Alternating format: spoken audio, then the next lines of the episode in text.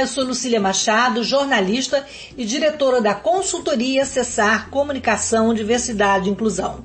Este é o podcast Acessando Lucília, que você ouve e assiste todas as terças-feiras, a partir das 18 horas, na web rádio Censura Livre, pelos canais do Facebook e do YouTube. Fique com a gente!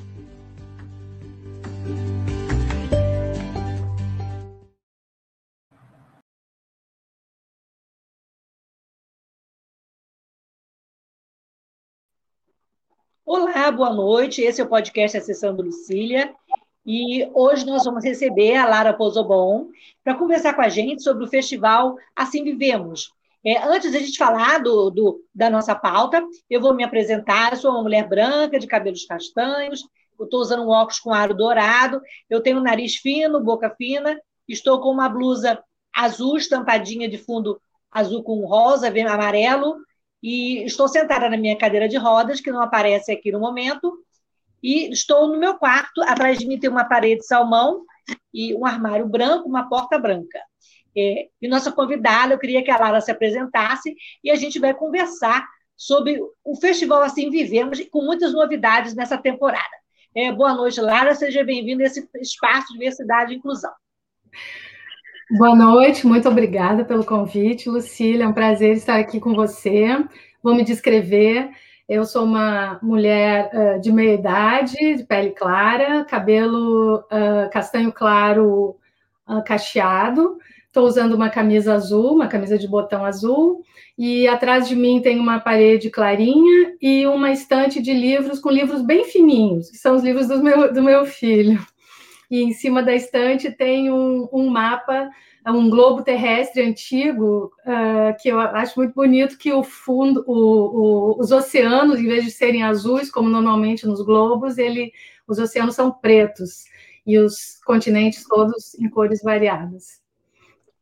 É, o nosso podcast hoje é internacional, porque a Lara está do outro lado, a Laura está nos Estados Unidos, onde ela mora atualmente, mas ela veio especialmente aqui para falar é, desse importante festival Assim Vivemos. Laura, Lara, o, o festival já acontece desde 2003, mas esse ano temos uma novidade, que vai ser um formato acessível, totalmente online. É, como é que surgiu a ideia de transformar momentaneamente o grande festival Assim Vivemos, que, de filmes sobre pessoas com deficiência, é, num formato virtual? Por que, que você escolheu, nesse momento, né, é, essa novidade para que as pessoas não ficassem sem acesso a esse evento tão importante já no calendário cultural brasileiro. Bom, nós, nós tivemos a grande sorte de, uh, em meio à tragédia da pandemia, ter, terem surgido muitos, muitas oportunidades de fazer eventos online. Então, uh, o, esse, essa edição extra do festival, porque agora, este ano temos duas edições. É a primeira é. vez consegue isso. A edição online, que traz dois filmes brasileiros inéditos, mas todos os outros são filmes que já foram exibidos no Assim Vivemos, que fizeram muito sucesso, causaram impacto uh, no público, e nós estamos trazendo de volta filmes uh, muito impressionantes e, e, e, inesquecíveis. Quem já assistiu vai se lembrar, porque são filmes muito incríveis. E a gente deu sorte, então, de ter esse edital do governo federal do, da Secretaria de Cultura, que é o edital da Lei Aldir Blanc. Então, uh, é esse edital que está permitindo que a gente coloque todas as acessibilidades e produza esse festival online, que vai ser agora de 10 a 14 de abril. E já está confirmada a edição nova, a, a décima edição, uma edição bem importante para nós, né? É, que vai ser é, de setembro a outubro, entre agosto e outubro, uh, nos CCBBs, mas aí ainda não bem decidido como a gente vai fazer, uh, se parcialmente presencial, parcialmente virtual, provavelmente vai ser um misto entre os dois, porque a gente não, ninguém sabe ainda como vão, vão estar as coisas em setembro e outubro, né? É, deu uma aqui na internet, são coisas é, da tecnologia, né? Pois é, uhum. vamos voltar um pouquinho. É, é, o que, que é o Festival Assim Vivemos? Como é que surgiu a ideia de, da criação desse festival? E ele é o único no Brasil e no mundo. É, existem outros festivais semelhantes, só para as pessoas entenderem um pouco da trajetória desse importante festival e que traz acessibilidade à tona, né? a oportunidade das pessoas com deficiência é, terem acesso à cultura, a filmes tão interessantes e tão oportunos, né, Lara? Exatamente. Existem outros no mundo, tanto que o Festival Assim Vivemos foi inspirado no, no Festival da Alemanha, de Munique, que começou em 1995. Uh, considerando o festival apenas de cinema, pelo nosso conhecimento, o de Munique foi o primeiro. Existia já um em São Francisco, mas era um festival de artes uh, ligadas às questões das pessoas com deficiência e com acessibilidade, uh, acessibilidades variadas, mas uh, era um festival mais integrado de artes variadas, e, e até onde a nossa pesquisa detectou, o Festival de Munique foi o primeiro de cinema, especificamente, a mostrar filmes sobre pessoas com deficiência. Nós tivemos a sorte de ao Festival de Munique com o nosso primeiro curta-metragem, porque Gustavo escreveu e dirigiu um filme chamado Cão Guia, um curta, um filme universitário, feito ainda quando ele era estudante da UF, e, e, por, por um acaso eu acabei produzindo esse filme, em vez de estudantes da UF, toda a equipe era de estudantes da UF, menos eu que entrei de fora para produzir. Uh, embora eu não tivesse experiência ainda em produção de, de filme, é, foi minha primeira produção, e o filme Cão Guia, né, que é como se chama esse curta-metragem, é, que é um filme de ficção e para falar de amor, de relacionamento, e não especificamente de questões da pessoa com deficiência, mas a personagem principal é uma moça cega, feita por uma atriz não cega, mas naquele tempo a gente ainda não conhecia tantos, tantas atrizes e atores como hoje nós temos, né? Uh, uh, com com deficiência. Então, a minha irmã foi a atriz que fez a personagem principal do curta, e a Graciela Pozobon. É, e esse filme nos levou a Munique. Esse filme foi selecionado para o Festival de Munique, e lá nós conhecemos a ideia de, de, de, de realizar um festival sobre o tema das pessoas com deficiência. Ficamos completamente fascinados, apaixonados por todos os filmes que vimos lá. Eu, eu e o Gustavo conseguimos ir até lá, e é um festival que convida as pessoas, que tem essa verba para convidar os participantes dos filmes ou os personagens retratados, no caso de documentários, ou uh, diretores, produtores dos filmes. E lá nós conhecemos os, as pessoas que estavam retratadas nos outros documentários. Então, essa experiência foi muito transformadora, muito impactante para nós, e a gente ficou com aquilo na cabeça. Precisamos levar este festival para o Brasil e demos a sorte de, pouco tempo depois, dois anos depois, a gente uh, inscreveu no edital de projetos do Centro Cultural Banco do Brasil e eles selecionaram o nosso projeto, uh, que é assim que é a forma como o CCBB um, preenche a programação, né, a partir de ideias dos produtores independentes que todo ano propõem projetos. Assim que eles fazem a programação toda de cinema, teatro, exposições, e educativo nos Centros Culturais Banco do Brasil. Então, começamos em 2003. Naquele momento, eu não tinha visto a audiodescrição em Munique, não, lá não tinha audiodescrição, e até o final, nos anos seguintes, continuou não tendo. O que tinha lá era uma dublagem simultânea feita por dois atores na cabine de projeção. A gente que, que era brasileiro e, por exemplo, não entendia alemão nem russo, o filme estava sendo exibido em russo lá no Festival Alemão e a legenda era em alemão. Então, para pessoas como nós, tinha os fones, então a gente escutava toda a dublagem dos filmes uh, feita em inglês. Então, pra, era para os estrangeiros que não entendiam as línguas que estavam sendo veiculadas ali, escutavam, teriam que entender inglês de alguma forma, então entendi. A gente usava os fones, mas não tinha descrição de imagem, que é o que, o que realmente é audiodescrição. Tinha só a interpretação dos diálogos por cima da, da, do, da, do som do filme que estava ali sendo exibido na sala. Então, uh, eu falei o seguinte: eu preciso que tenha, além dessa dublagem interpretada simultânea, feita ao vivo, a descrição das imagens. Mas é, é, foi uma coisa assim, eu não tinha lido sobre isso, eu não tinha visto isso, não, foi uma intuição.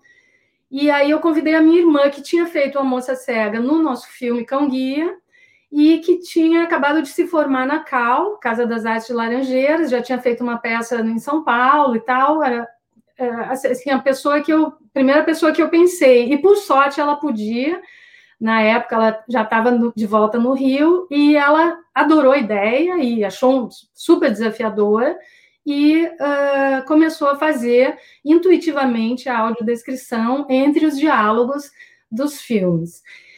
Um, a tua pergunta era como tudo começou e se existem outros no mundo, né? Isso, isso. Refresca a memória, é isso, né?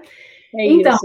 assim nós começamos e, e, e como é que a gente sabia se estava fazendo audiodescrição? Porque nem essa palavra a gente conhecia. Se, se as pessoas pegam o catálogo da primeira edição, da segunda edição, só na terceira foi aparecer a palavra audiodescrição.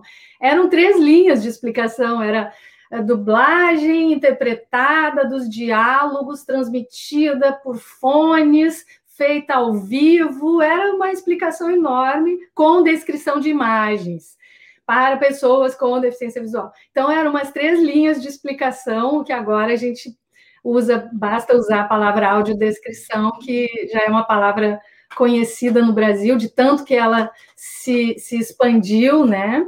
Graças à, à iniciativa de muitas pessoas, individualmente, e de algumas instituições, e de pressões feitas em, em, tanto em governos estaduais, prefeituras e governo federal, por muita gente, não, não só nós, nós começamos, mas logo depois o, o, o, o caldo foi engrossando, né, nesse bom sentido, as pessoas foram se apaixonando também por aquilo e começando a fazer, e, e bom, uh, no, no mundo, o Festival de Munique, infelizmente, foi uh, encerrado, as produções pararam lá faz alguns anos, faz uns, eu acho que em 2013 ou 15 foi o último deles, porque a, enfim, a, a, a o, o, órgão, a entidade que fazia, por algum motivo, deixou de fazer. E em Nova York existe um mais novo que o nosso, e na Austrália existe um que começou um ano depois do nosso, também em 2004, que são festivais que, que acontecem todo ano. E existem alguns outros, uh, tem um chamado Perspectiva, que acontece na, na Rússia, e tem um em Londres, uh, tem assim alguns, mas não são muitos, não são, é uma lista pequena, meio que dá para contar nos dedos uh, das duas mãos. Ô Lara, e de 2003 para cá, a trajetória da audiodescrição no Brasil mudou muito, muito também em função do seu trabalho, de trabalho de pessoas como a Graciela, né? e alguns cursos surgiram, como na Federal Juiz de Fora. E como é que hoje você vê a audiodescrição no Brasil comparado com outros lugares do mundo? Olha, é, isso é difícil de comparar, porque quando a gente lê. Eu, eu acho assim que o Brasil e os Estados Unidos não tem tanta diferença na forma como a audiodescrição foi sendo introduzida. A diferença maior aqui nos Estados Unidos é que ela foi experimentada bem antes.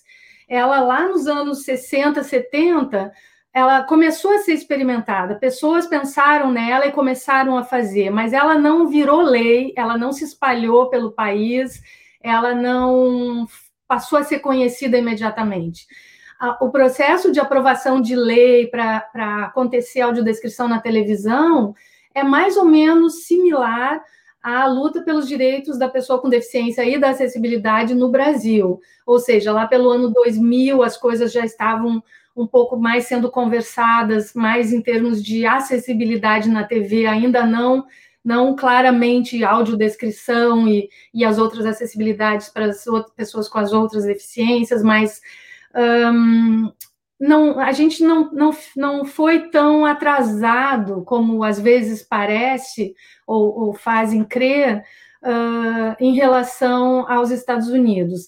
Na Inglaterra, eles começaram bem antes e começaram a fazer na BBC, que é a TV pública, são vários canais, né, de uma TV pública. Sim, na BBC começaram com consistência e com quantidade, e o público passou a conhecer bem antes. Eu não tenho os números desse histórico, mas uh, também posso citar a Espanha como um país que tem uma grande instituição chamada ONCE, e a ONCE, ela também uh, uh, inaugurou vários projetos estimulando a, a, produção de audiodescrição na Espanha há muito tempo, mas uh, eu acho que também, assim como tem na TV no Brasil, em, em determinados horários, em determinados programas na TV aberta, isso nós não fizemos muito depois do que, do que a maioria dos países desenvolvidos.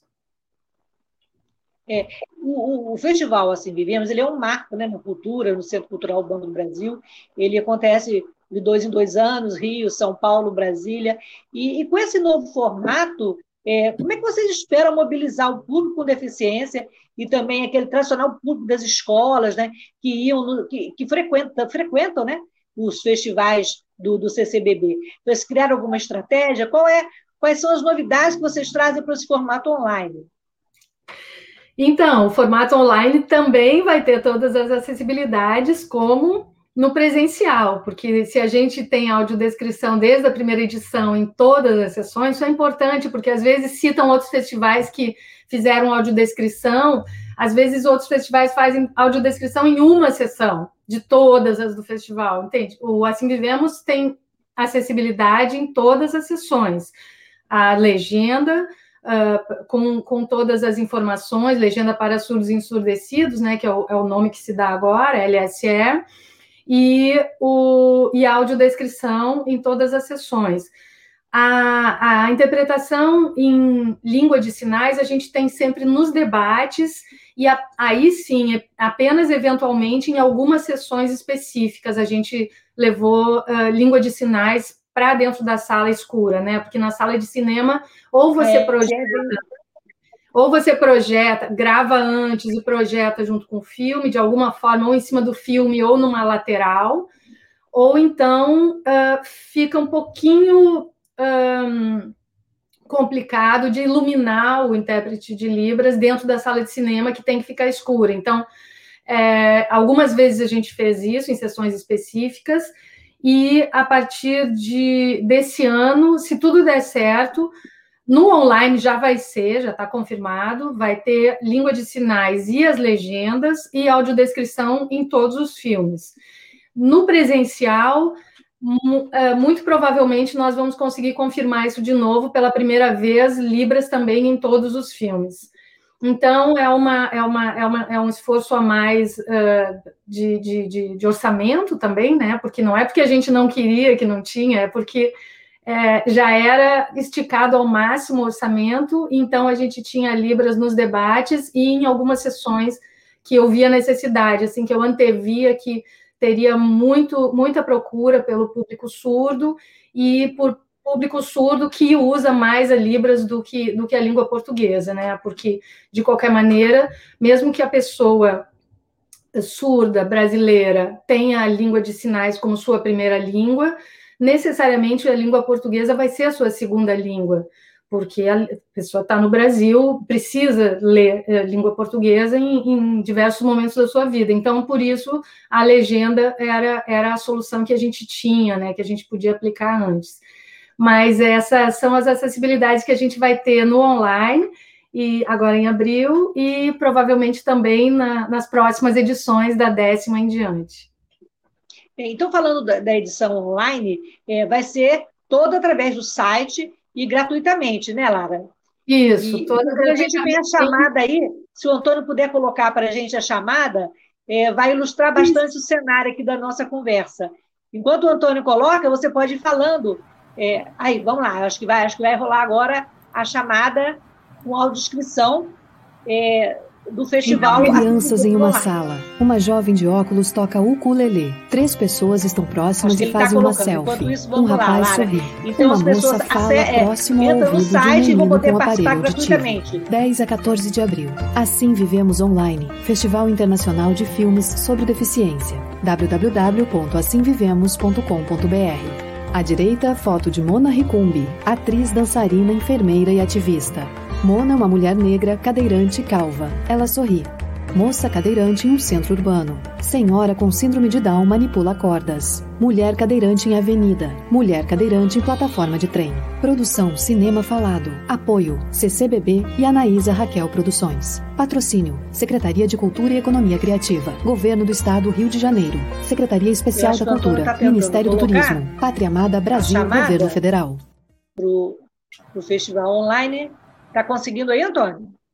Eu vi a chamada ser transmitida. Ela não foi transmitida? Eu, eu enxerguei eu ela sendo transmitida. Gente, eu não vi. Antônio, foi, afinal de contas? Não sei se é coisa da minha internet. Foi transmitida. Ah, gente, está vendo? A internet realmente está difícil. Tá. Pois é, e qual a importância desse diferencial, né, desse tipo de mídia para atrair as pessoas com deficiência? De ter essa chamada com audiodescrição e de oferecer todos os recursos para que as pessoas tenham acesso à produção cultural. Lara? A acessibilidade é fundamental, é um direito do cidadão, né? Em todos os lugares. E então, uh, tudo, tudo que se possa fazer, tudo que se possa uh, exigir de acessibilidade, até inventar, pensar em novas acessibilidades, a gente tem que fazer. Eu acho que envolver a sociedade para que isso seja uma luta de todos, porque isso não é um, um, direito das pessoas com deficiência apenas, é um direito da sociedade inteira, porque quem está junto com uma pessoa com deficiência tem direito de estar com essa pessoa em determinados lugares, então esses lugares precisam de acessibilidade. Então, é um direito da sociedade e, e, e, e especificamente para os cidadãos. A internet de novo está dando um probleminha para mim. Você está me ouvindo, Lara? Eu estou te ouvindo. Eu estou te ouvindo. Você não está me ouvindo, Lucília?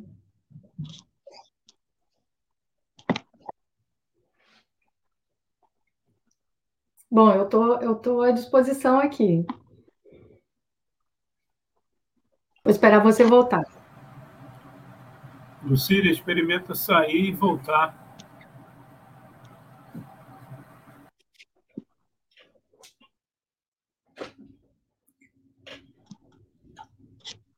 Esperando a Lucília voltar.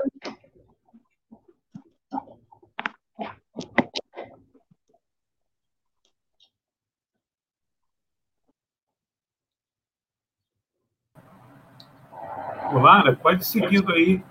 Pode continuar? Pode continuar. Aí ela vai voltar e você né, segue. Por favor. Ok. Obrigado. Bom, então, como eu ia dizendo, a, a acessibilidade é fundamental para trazer as pessoas, e nesse caso do festival online, é, é, é, é mais fácil ainda conseguir uh, que esse público acesse o festival, justamente porque a pessoa não precisa sair de casa, a pessoa tendo um, um, um equipamento e uma internet em casa, mesmo mesmo no celular, a pessoa vai conseguir, mesmo quem não tem computador, se tem um celular em casa e tem como acessar a internet, vai poder acessar os filmes do festival. É, é mais uma forma né, de, de acesso, é trazer para o online.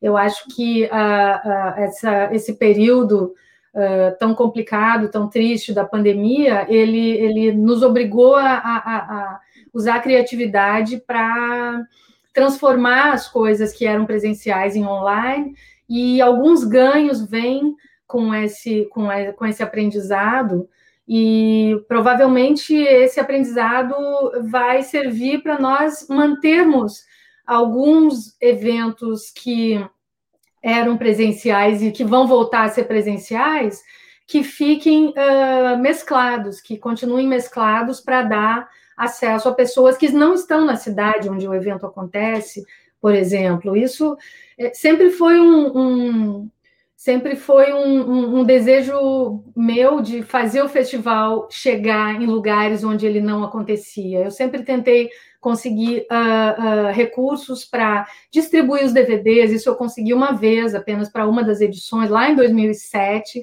A Petrobras entrou com recurso para a gente produzir um DVD dos premiados do público e a gente distribuiu duas mil cópias desse DVD uh, gratuitamente, e, e, muitos outros projetos eu fiz, mas uh, não foram realizados porque não consegui os recursos, para espalhar os filmes de uma maneira mais ampla. E, e inclusive fazer um canal no, no, no YouTube para manter os filmes com acessibilidade permanentes em exibição no YouTube. E dessa vez nós vamos conseguir com o festival online. O festival online ele ele traz filmes de outros anos, né, de anos passados, então são filmes que, que não estão sendo mais comercializados pelos seus realizadores. Então, nós pedimos a autorização, inclusive, para permanecer na plataforma.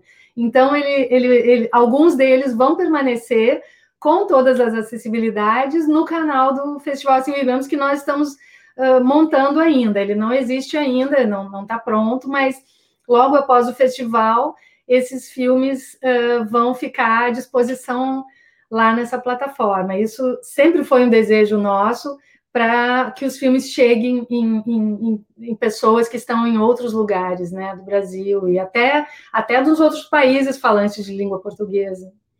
Isso é muito importante. Tomara que, que a internet funcione e não desses furos como a minha está dando Exatamente. Mas são coisas da, da tecnologia, né? É, tá é, voltando a falar do, do, da décima. Pode falar, pode falar. Da décima edição presencial, é, você diz que tem o, o, site ficou maravilhoso, as pessoas podem é, entrar e ver a programação e ter todos os detalhes lá. É, e já estão com as inscrições abertas. Eu queria que você falasse um pouco é, como é que as pessoas podem fazer a inscrição e também comentasse é, sobre o nível de, de, de, interesse do cinema brasileiro em produzir filme para pessoas com deficiência. Nós tivemos aí alguns clássicos, é, pessoas com deficiência fazendo cinema, como Daniel Gonçalves, né? Como é que você vê esse tipo de iniciativa, esse protagonismo desses jovens com deficiência que estão se aventurando, digamos, né, para mostrar um pouquinho do cotidiano é, para todo mundo, né? Então, é um grande orgulho que a gente tem de, de ver que em 2003 tinha pouquíssimas opções de filmes brasileiros para a gente selecionar. E nas últimas edições, nas últimas três, quatro, talvez até cinco edições, a gente tem recebido um número enorme de inscrições de filmes brasileiros. Isso é um crescimento uh, uh, que se deve a uma maior conscientização das pessoas, da sociedade em geral, sobre o tema, mas também eu acredito que a existência do festival tenha estimulado essa produção.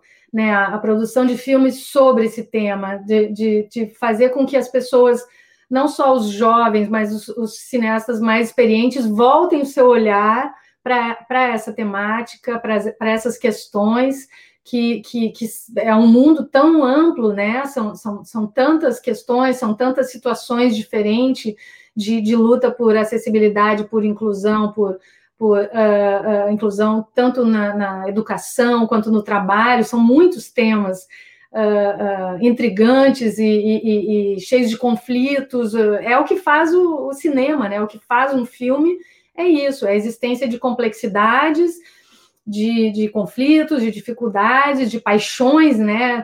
Grandes paixões. E, e, e, é muito bom ver como o cinema brasileiro, a produção de, de, principalmente de documentários, aumentou muito dentro desse tema.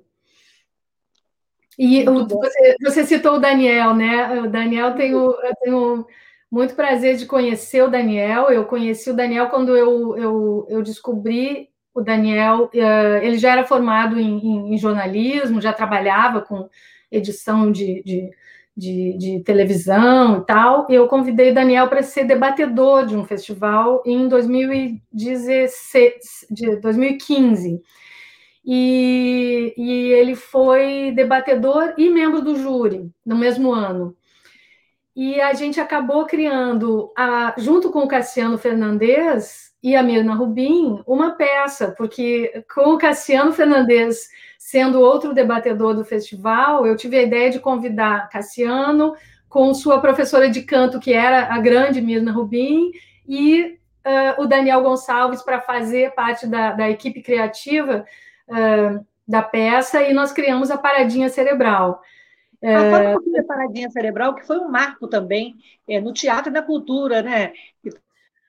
É, eu acho que sim, eu, eu imagino que sim. Isso, e protagonizando a sua própria história, né? Exatamente, eu não, não podia falar do Daniel Gonçalves sem, sem contar essa história. No, no mesmo festival em que estava o Daniel Gonçalves num debate, uh, no outro debate estava Cassiano Fernandes, que tem paralisia cerebral, o, o, Daniel não, não tem essa condição, ele, ele, ele não tem um diagnóstico claro. No filme fica, fica ele mostra isso, ele fala disso, né? E, e, e, e fala sobre eu entrevistei os... ele, ele veio, foi um dos entrevistados aqui do podcast. Ah, que ótimo, ele deve ter falado disso então. Uh, mas, mas eu tive a ideia, depois de ver o Cassiano eh, falando no debate e fazendo as pessoas chorarem de rir, durante praticamente toda a narrativa dele, contando episódios da sua vida, eu pensei, é, é, tem que dar um jeito de levar ele para o palco, não é possível. E daí, quando veio a Mirna Rubin, que eu não conhecia pessoalmente, é, e ele cantou uma, uma, uma área de uma ópera ali no final do debate, segurando a mão da professora, mas a professora não cantou com ele, só foi ali, cochichou no ouvido dele e tal, afinal, pá, ele cantou sozinho, e é, eu pensei, eu tenho que convidar o Cassiano e a professora, que depois eu vinha saber que era uma grande cantora de ópera e preparadora vocal de todos, praticamente todos os musicais brasileiros. E, e convidei também o Daniel e o, um, um audiodescritor que era ator já premiado, chamado Yuri Saraiva, Yuri Saraiva tinha escrito uh, uma peça, tinha dirigido uma peça, mas ele era um ator experiente e era nosso audiodescritor, conhecia bem o Festival Assim Vivemos, os filmes. E, então, eu, uh, ele mesmo sendo uh, tendo pouca experiência como dramaturgo e sendo muito jovem, eu convidei o Yuri porque eu achei assim que fechava muito bem esse, essa ideia, a ideia louca, como, como eu chamei no primeiro momento, né? Foi a ideia mais maluca que eu tive de juntar as pessoas que não se conheciam, um, um quase estreante como certo, deu muito certo, né? E daí é, apareceu o edital da prefeitura da, das Olimpíadas para projetos culturais para acontecerem durante a época das Olimpíadas e tudo deu certo. Em 2016 a gente estava com a peça pronta. Isso não é normal, não é, não é normal. Geralmente a gente leva muito tempo para levantar tudo, para fazer o projeto e conseguir o patrocínio, e depois consegue o patrocínio para conseguir um teatro. Fizemos uma bela temporada lá no Teatro do Fashion Mall em 2016. Foi, foi muito bom. Lara, e qual a importância desse tipo de legislação como essa que, que proporcionou a peça, e a Lei Aldir Blanc, recém-criada, que hoje está tendo a oportunidade de ter um festival online. Qual a importância dessa lei é, para a produção de, de conteúdo para pessoas com deficiência? É, é fundamental para a produção de projetos culturais, né? projetos de arte em geral. E quando um projeto de arte inclui pessoas com deficiência, pode, mesmo que não esteja no edital, não tenha no, no edital uma previsão específica para pro, projetos que, que tenham essa, essa, essa visão ou essa abordagem, um projeto cultural que tenha essa abordagem pode uh, vencer um edital, entre, né, entre tantos outros, ser um dos escolhidos no edital, como foi o, a paradinha cerebral, o, se não me engano, eu não tenho certeza se no edital tinha algum, algum dispositivo relacionado com o tema ou não, mas um, uma, uma, uma boa notícia é que sim, em vários editais essa conscientização já chegou, então, em vários editais, esse item pode influenciar positivamente num projeto, ou às vezes tem uma parte dos recursos que são para projetos que tragam pessoas com deficiência ou questões de pessoas com deficiência.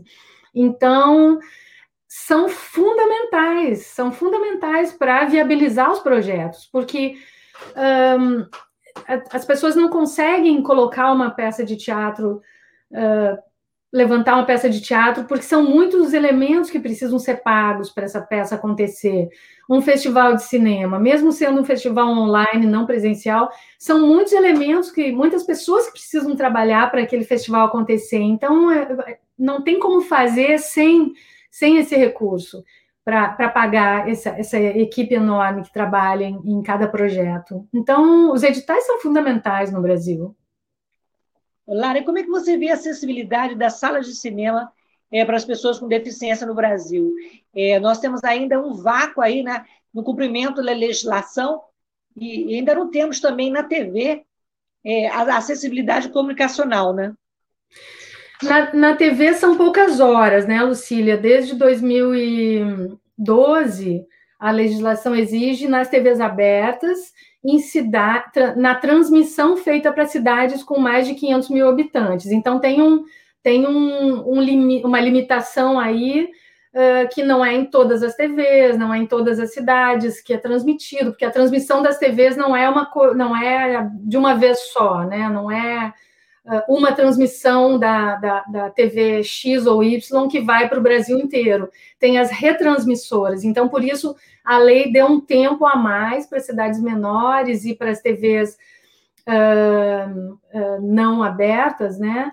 As TVs fechadas, a cabo e, e, e por satélite. Mas essa legislação andou.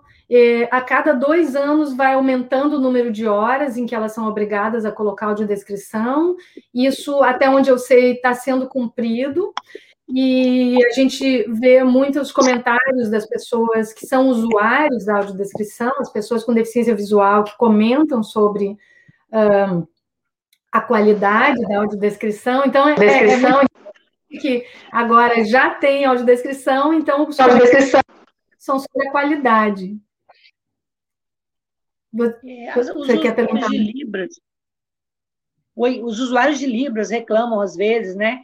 Que eles também eles não são contemplados, é, a maioria das vezes até no cinema, né? Agora você falou desse recurso da LSE. Isso vai ajudar? Isso já é um avanço?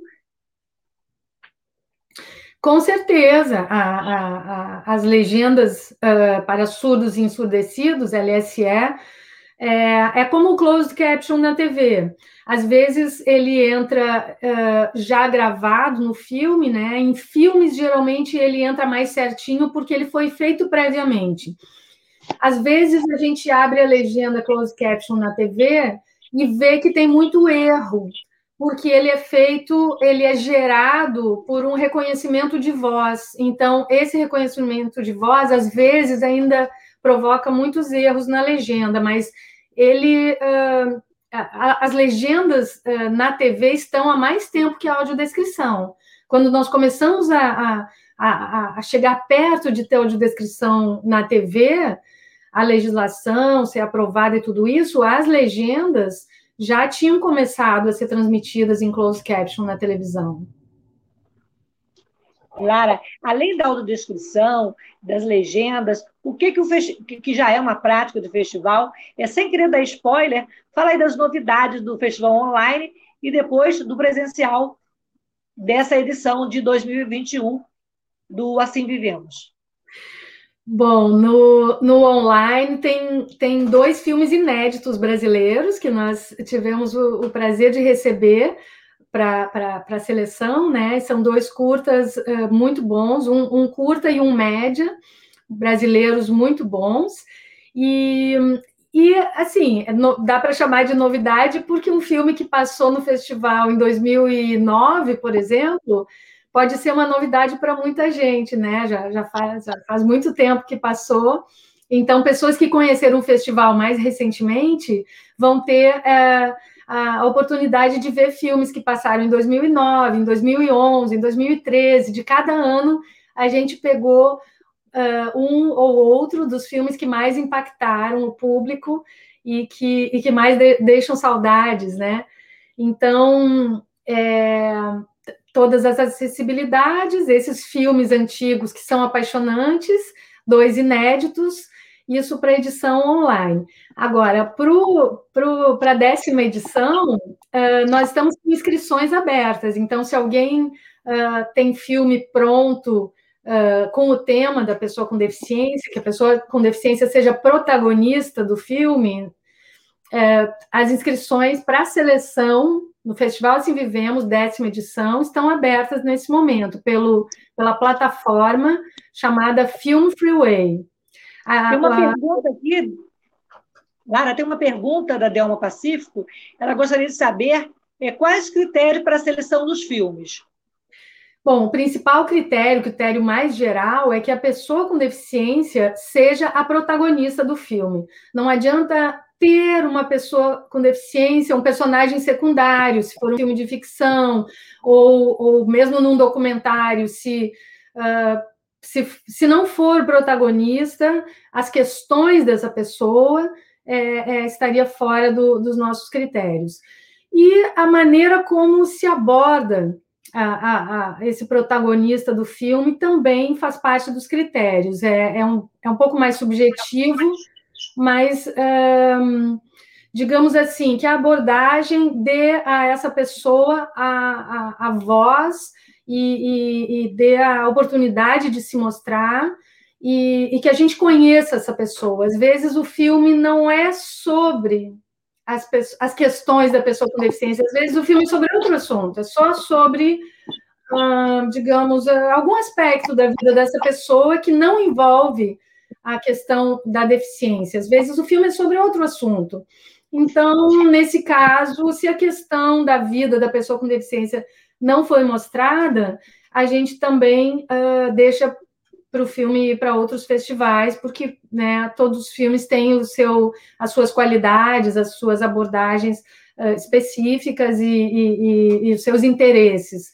Mas basicamente é isso, é o protagonismo. Até quando estão abertas as inscrições, Lara? Estão abertas as inscrições na plataforma Film Freeway. Essa plataforma é ótima porque o realizador que coloca seu filme lá, ele inscreve no, no Festival Assim Vivemos e pode uh, ver todos os outros festivais do mundo que estão nessa plataforma, porque ela é, se não a maior, uma das maiores do mundo, de inscrição de filmes em festivais. Então, os grandes festivais estão lá, facilita, inclusive, a vida pro, do realizador de colocar seu filme lá e já aproveitar para se inscrever em outros festivais. Film Freeway é o nome da plataforma. E a data, pra, a data limite para inscrição é? Ah, eu acho que a gente tem mais 15 dias. Eu acho que vai até. Tem no site, né? A gente pode tirar tudo. Até o meio de, de abril, site, não né? exatamente o dia, mas tem mais umas duas semanas de, de inscrições abertas. E é uma são... emoção. Pode falar. É, começar a assistir os filmes é uma grande emoção. Tô, a cada dois anos, né?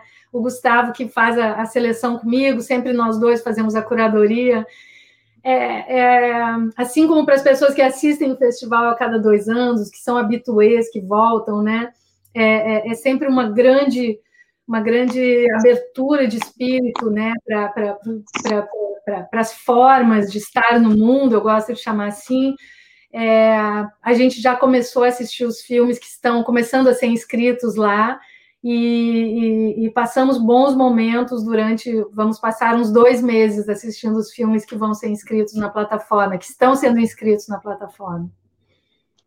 E voltando ao presencial, é, eu queria que você falasse dessa parceria importante com o Centro Cultural do Banco do Brasil, que está aí junto com vocês nessa jornada, e qual a expectativa para esse segundo semestre, que a gente não sabe, né, na verdade, como é que vamos encontrar o país né, diante dessa pandemia e qual a importância é, de, de, dessa parceria com o Centro Cultural Banco do Brasil? É importantíssimo, Lucília, porque se não fosse ele, o festival nunca teria surgido no Brasil, não teria acontecido. O, o, o, Centro Cultural Banco do Brasil, através do edital de projetos, esse edital é fundamental, porque ele, ele, ele faz com que as ideias dos produtores culturais brasileiros independentes entre nas programações. É uma competição muito grande pelo espaço, claro.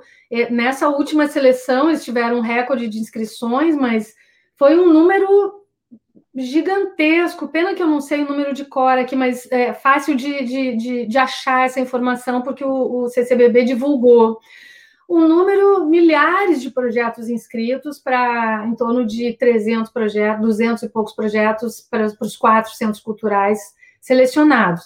Não é inscrever e entrar, mas é, os projetos que são exibidos na programação do Centro Cultural Banco do Brasil, assim como de outros uh, centros culturais do Brasil, uh, são, são projetos pensados por produtores culturais independentes. Não é alguém dentro do Centro Cultural que pensa tudo. São pessoas que estão na sociedade, que propõem os projetos e são selecionados. Então, isso eu acho uma coisa muito boa do Brasil, uma coisa incrível que, que permite que as pessoas mostrem suas ideias, sejam, uh, sejam avaliadas e, e, e, convidadas a fazer seus projetos no Centro Cultural Banco do Brasil, porque o edital significa o espaço e os recursos para produzir. Então, é fundamental. Agora, a cada dois anos, a gente tem que entrar no edital e fazer tudo igual como, como da primeira vez. Não existe um, um, um, não é assim, não, não é uma conversa, não é uma conversa, nem ah, e aí, vamos lá começar a próxima, não é assim. A gente entra no edital como todo mundo a cada nova, a no, nova edição. Você é, hoje o festival está centralizado Rio, São Paulo e Brasília. É, existe algum projeto, alguma ideia, mesmo que seja uma parceria com o Banco do Brasil ou outro, para levar esse, esse projeto a outras capitais, outras cidades é, do Nordeste, do Norte brasileiro, até mesmo do Sul? Projeto sempre teve, Lucília, desde, desde 2003. E em 2010 eu consegui levar para Porto Alegre, Belo Horizonte e Santa Cruz do Sul, que é uma cidade do interior do Rio Grande do Sul. No, na carona de Porto Alegre, eu consegui puxar para Santa Cruz do Sul, que é a minha cidade natal, no Rio Grande do Sul. E depois, uhum. uh, em 2012, também eu consegui levar, sempre a edição anterior, né? Em 2009, uh, né? essa edição de 2009 eu consegui levar no ano seguinte para essas cidades, e a edição de 2011 eu consegui levar em 2012 para Porto Alegre, Santa Cruz do Sul de novo, e Pelotas, que é outra cidade do Rio Grande do Sul, uh, que, que, que, eu também consegui fazer a itinerância ali. Nos dois casos, foi pela entrada de um edital da Petrobras para fazer essa, essa, esse acréscimo no, na itinerância do festival. Mas uh, outras vezes, com a Rio Filme, a gente conseguiu botar no Sesc Ramos e Sesc Madureira, simultaneamente ao CCBB, o que já, já fez uma, uma democratização botando em outros espaços, né, geograficamente mais espalhado na cidade do Rio de Janeiro, que já foi também muito bom, mas a gente sempre depende de um outro recurso, ou de um outro patrocinador, ou de um outro recurso que entre para a gente produzir e, e, e, colocar a equipe fazendo nesses outros lugares. É, e quantas pessoas é, esses bastidores movimentam? Também dá emprego, né? também é, oferece oportunidade para pessoas. Nós estamos vivendo um momento que os, a, as pessoas dos bastidores, dos produção cultural, do, é, estão passando por momentos difíceis, né, Lara? Porque está tudo parado, né? Sim, Sim, com a pandemia uh, foi muito complicado, né? Parou tudo, porque o presencial né, não, não, não existe mais uh, por enquanto. E sim, são, são muitas pessoas. É, é interessante ver a ficha técnica das, dos projetos, né? O, a ficha técnica do Assim Vivemos sempre entra junto, tanto no catálogo quanto no site, e com o nome da, da função de cada pessoa, para que todo mundo saiba, né? Quantas pessoas trabalharam para aquilo acontecer. Não só os profissionais que estão ali, mas é, tem serviços também, como a, a impressão em braille numa, numa gráfica, a impressão mesmo em tinta dos catálogos e dos cartazes em outra gráfica, existem ainda os serviços, né? Que, que, que não necessariamente estão lá, a gente coloca na ficha técnica as pessoas que participaram, né? Uh, assessoria de imprensa, as pessoas que fazem as vinhetas, é, tem, tem, tem profissionais, as pessoas, todas as pessoas das, das acessibilidades, né? E então isso é, é, é interessante, é bem educativo olhar sempre uh, quem fez aquele produto, né? Como num filme, a gente fica vendo aqueles nomes passando e, e fica, né, muita gente fica incrédulo, por que, que tem tanta gente para fazer só esse, só esse filme? É porque é precisa mesmo, senão se desse para fazer sozinho, sozinho só um livro, né? E mesmo assim, depois na hora de editar e, e publicar, ainda precisa da editora e, e de uma equipe que trabalha dentro da editora para fazer um livro acontecer. Agora, uma curiosidade, você trabalha muito em família, né? Seus irmãos, Sim. né? E, e como é que é trabalhar em família? Dá certo? Dá certo, família e amigos. Eu adoro trabalhar com pessoas que já são meus amigos, são pessoas que eu amo e, e adoro. Tanto nos filmes, nas peças, e quando, e quando eu, eu não conheço e, e, e a gente se dá bem, ficamos amigos sempre, invariavelmente ficamos amigos quando trabalhamos juntos. E dá certo, sim. O festival online agora, por exemplo, a minha irmã é, é a nova diretora do festival, desde que eu vim para os Estados Unidos, né? Ela que produz e, e, dirige. Eu fico como curadora, né? Fico escolhendo os filmes e, e, os temas dos debates. E ela que faz toda, toda a produção. O meu irmão é, é o coordenador de produção, que, que, voltou a trabalhar com ela. Meu irmão tinha trabalhado alguns anos comigo, é, fazendo é, a produção comigo, e agora está trabalhando com ela. E ele já fez audiodescrição também em diversos projetos uh, com ela, comigo, e a gente. os projetos de acessibilidade no teatro também nós fazemos juntas. E, e funciona, funciona bem. É, falando de teatro, é, em termos de acessibilidade comunicacional, Libras e audiodescrição, o teatro está um pouquinho atrás ou é impressão minha? Não, não, não está atrás. No Brasil, o teatro é, andou, é, ele evoluiu tanto quanto o cinema ou mais. Eu até acredito que no teatro a, as acessibilidades tenham, tenham evoluído mais rápido no, no teatro do que no cinema. A gente já tem no Brasil inteiro. É, é difícil você você uh, ver uma capital do Brasil ou até cidades menores que não tenham tido alguma experiência. Eu não vou te dizer, Lucília, que sempre tem muitas opções à disposição, não é assim. É, depende de pessoas que tomem iniciativa, né? Ou então depende... muito no Rio São Paulo. Né? Não, não é só Rio São Paulo. Vejo Rio São Paulo. Não, em Porto Alegre já tem há muitos anos, a partir de 2010, 2011, 2011 ou 12, começou a ter pessoas uh, uh, uh, que aprenderam audiodescrição, com, principalmente com a, a, grande professora da audiodescrição do Brasil, a Lívia Mota, né, a primeira que começou a dar cursos em vários lugares, foi quem começou uhum. em São Paulo, no teatro. A Lívia começou no teatro em São Paulo, logo depois do festival Assim Devemos Começar, alguns anos depois. E, e ela, como ela deu workshops uh, para pessoas que, rapidamente entenderam como, como, como se faz a audiodescrição e começaram a experimentar e fazer audiodescrição de qualidade, essas pessoas em diversas cidades do Brasil começaram a fazer também.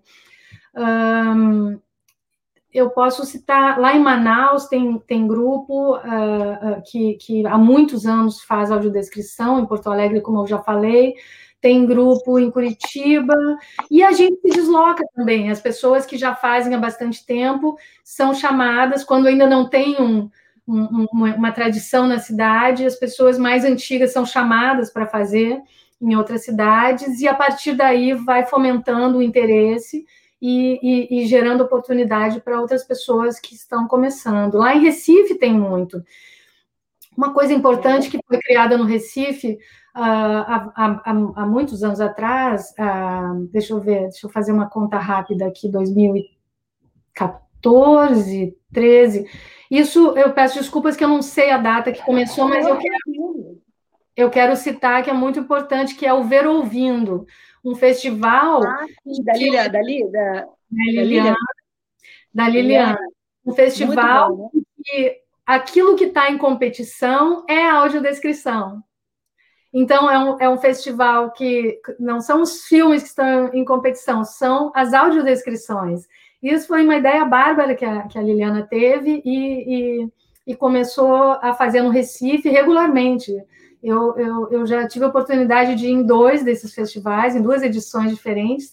É muito legal assistir a audiodescrição e, e, e ver que o público também pode votar, tem um júri, tem público, é, é, é maravilhoso. Isso mostra como a audiodescrição é, ela, ela pode ser uh, levada de, várias formas diferentes, né? Ela, ela, ela pode ser o foco de um festival, como está sendo no Ver Ouvindo. É, eu, eu, digo sempre que eu fui mordida pelo bichinho da inclusão. E você foi mordida pelo bichinho da, da aula de inscrição. E você é. ganhou o mundo, né? Você fez mestrado em educação é, né, nos Estados Unidos, você está criando conteúdo educacionais também, né? Eu queria que você falasse um pouquinho desse momento da criação e a importância né, de disseminar né, é, esse tema. Como é que tem sido essa experiência aí fora, né? Do outro lado do mundo, Então, uh, eu vim para os Estados Unidos para fazer um mestrado em educação. Eu já tinha um doutorado muito antigo, né, em literatura comparada. Eu fiz mestrado em literatura brasileira na UERJ e doutorado também na UERJ em literatura comparada. O meu doutorado eu terminei em 2002, portanto, um ano antes do Assim Vivemos começar, né, que foi em 2003. Mas eh, durante esses, esses quase 20 anos de produção, contando desde o do primeiro curta, Cão Guia, que foi em 99, né?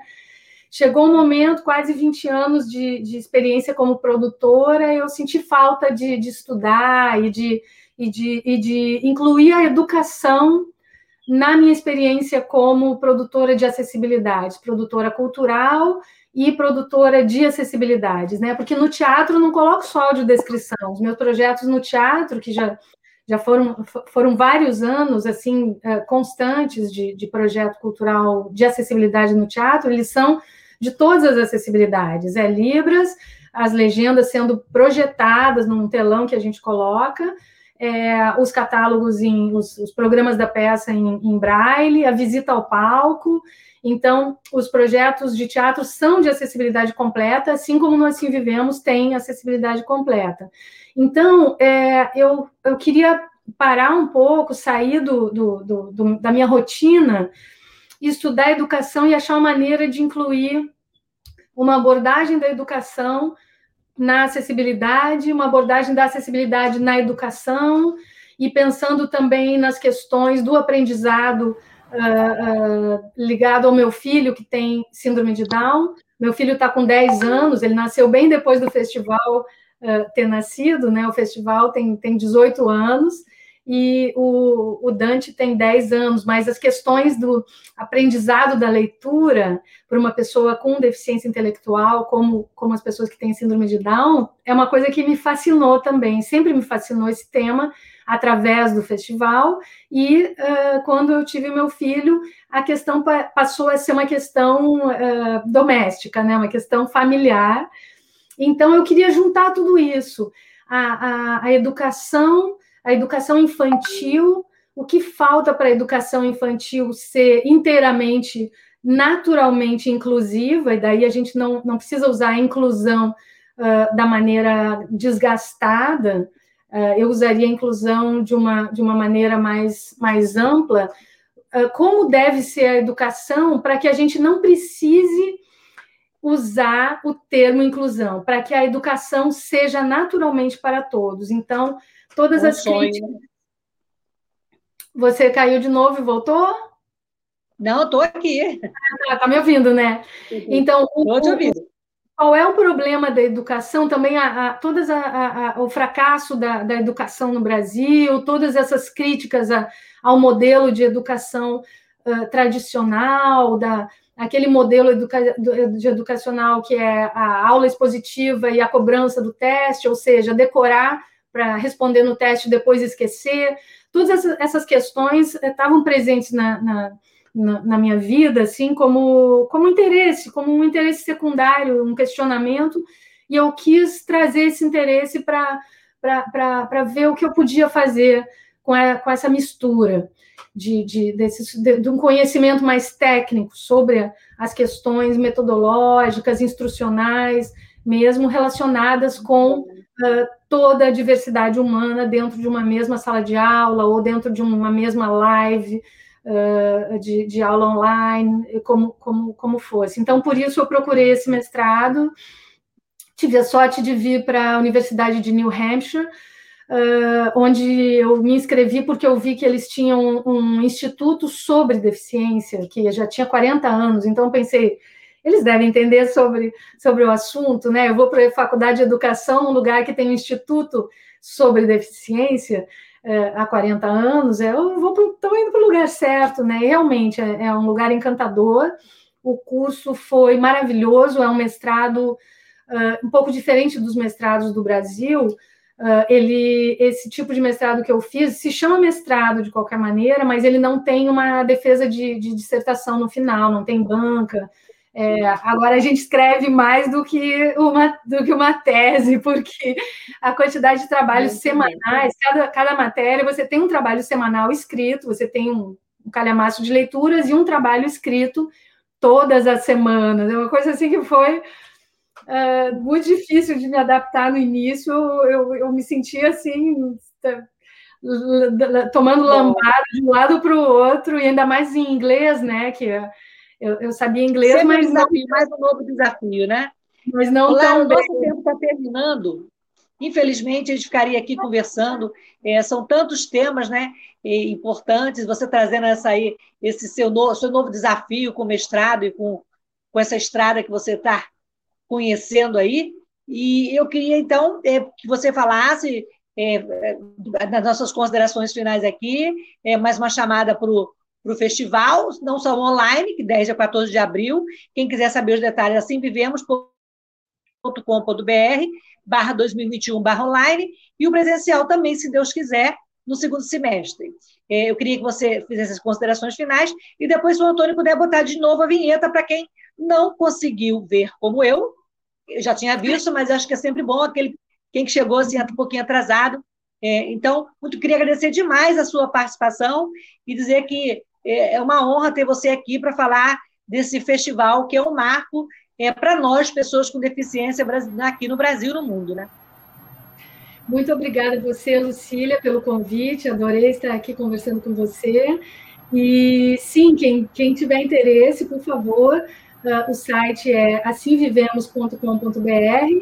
E eu sugiro também que as pessoas interessadas entrem no Facebook, que é Festival Assim Vivemos, se conectem com a página do Facebook do festival e no Instagram também, Festival Assim Vivemos. Entrando, se conectando com as páginas, vocês vão também receber todas as informações que a gente vai postando nas redes sociais, tanto do online quanto o, a décima edição no segundo semestre.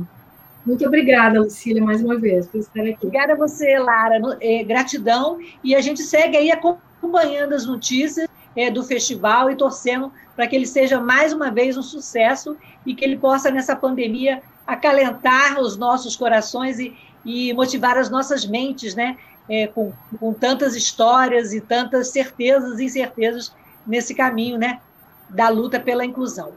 É, muito obrigada a você e uma boa noite a todos. Na próxima terça-feira a gente se encontra aqui no podcast Acessando Lucília. Boa noite. Boa noite. Crianças em uma sala. Uma jovem de óculos toca ukulele. Três pessoas estão próximas e fazem uma selfie. Um rapaz sorri. Uma moça fala próximo ao ouvido de um menino com aparelho auditivo. 10 a 14 de abril. Assim Vivemos Online, Festival Internacional de Filmes sobre Deficiência. www.assimvivemos.com.br. À direita, foto de Mona Ricumbi, atriz, dançarina, enfermeira e ativista. Mona é uma mulher negra, cadeirante e calva. Ela sorri. Moça cadeirante em um centro urbano. Senhora com síndrome de Down manipula cordas. Mulher cadeirante em avenida. Mulher cadeirante em plataforma de trem. Produção Cinema Falado. Apoio CCBB e Anaísa Raquel Produções. Patrocínio Secretaria de Cultura e Economia Criativa. Governo do Estado Rio de Janeiro. Secretaria Especial da Cultura. Ministério do Turismo. Pátria Amada Brasil Governo Federal. Para manter o projeto da Web Rádio Censura Livre, buscamos apoio financeiro mensal ou doações regulares dos ouvintes, já que não temos anunciantes, não temos propagandas de empresa e não recebemos recursos de partidos e políticos. Seja um apoiador regular e ouça nosso agradecimento no ar durante a transmissão de nossos programas. Seu apoio é muito importante para nós. E os apoiadores recebem prestação de contas mensal. Temos uma vaquinha virtual permanente. Para apoiar, acesse aqui https dois pontos barra barra apoia.c barra CL Web Rádio. O nosso muito obrigado. Web Rádio Censura Livre, a voz da classe trabalhadora.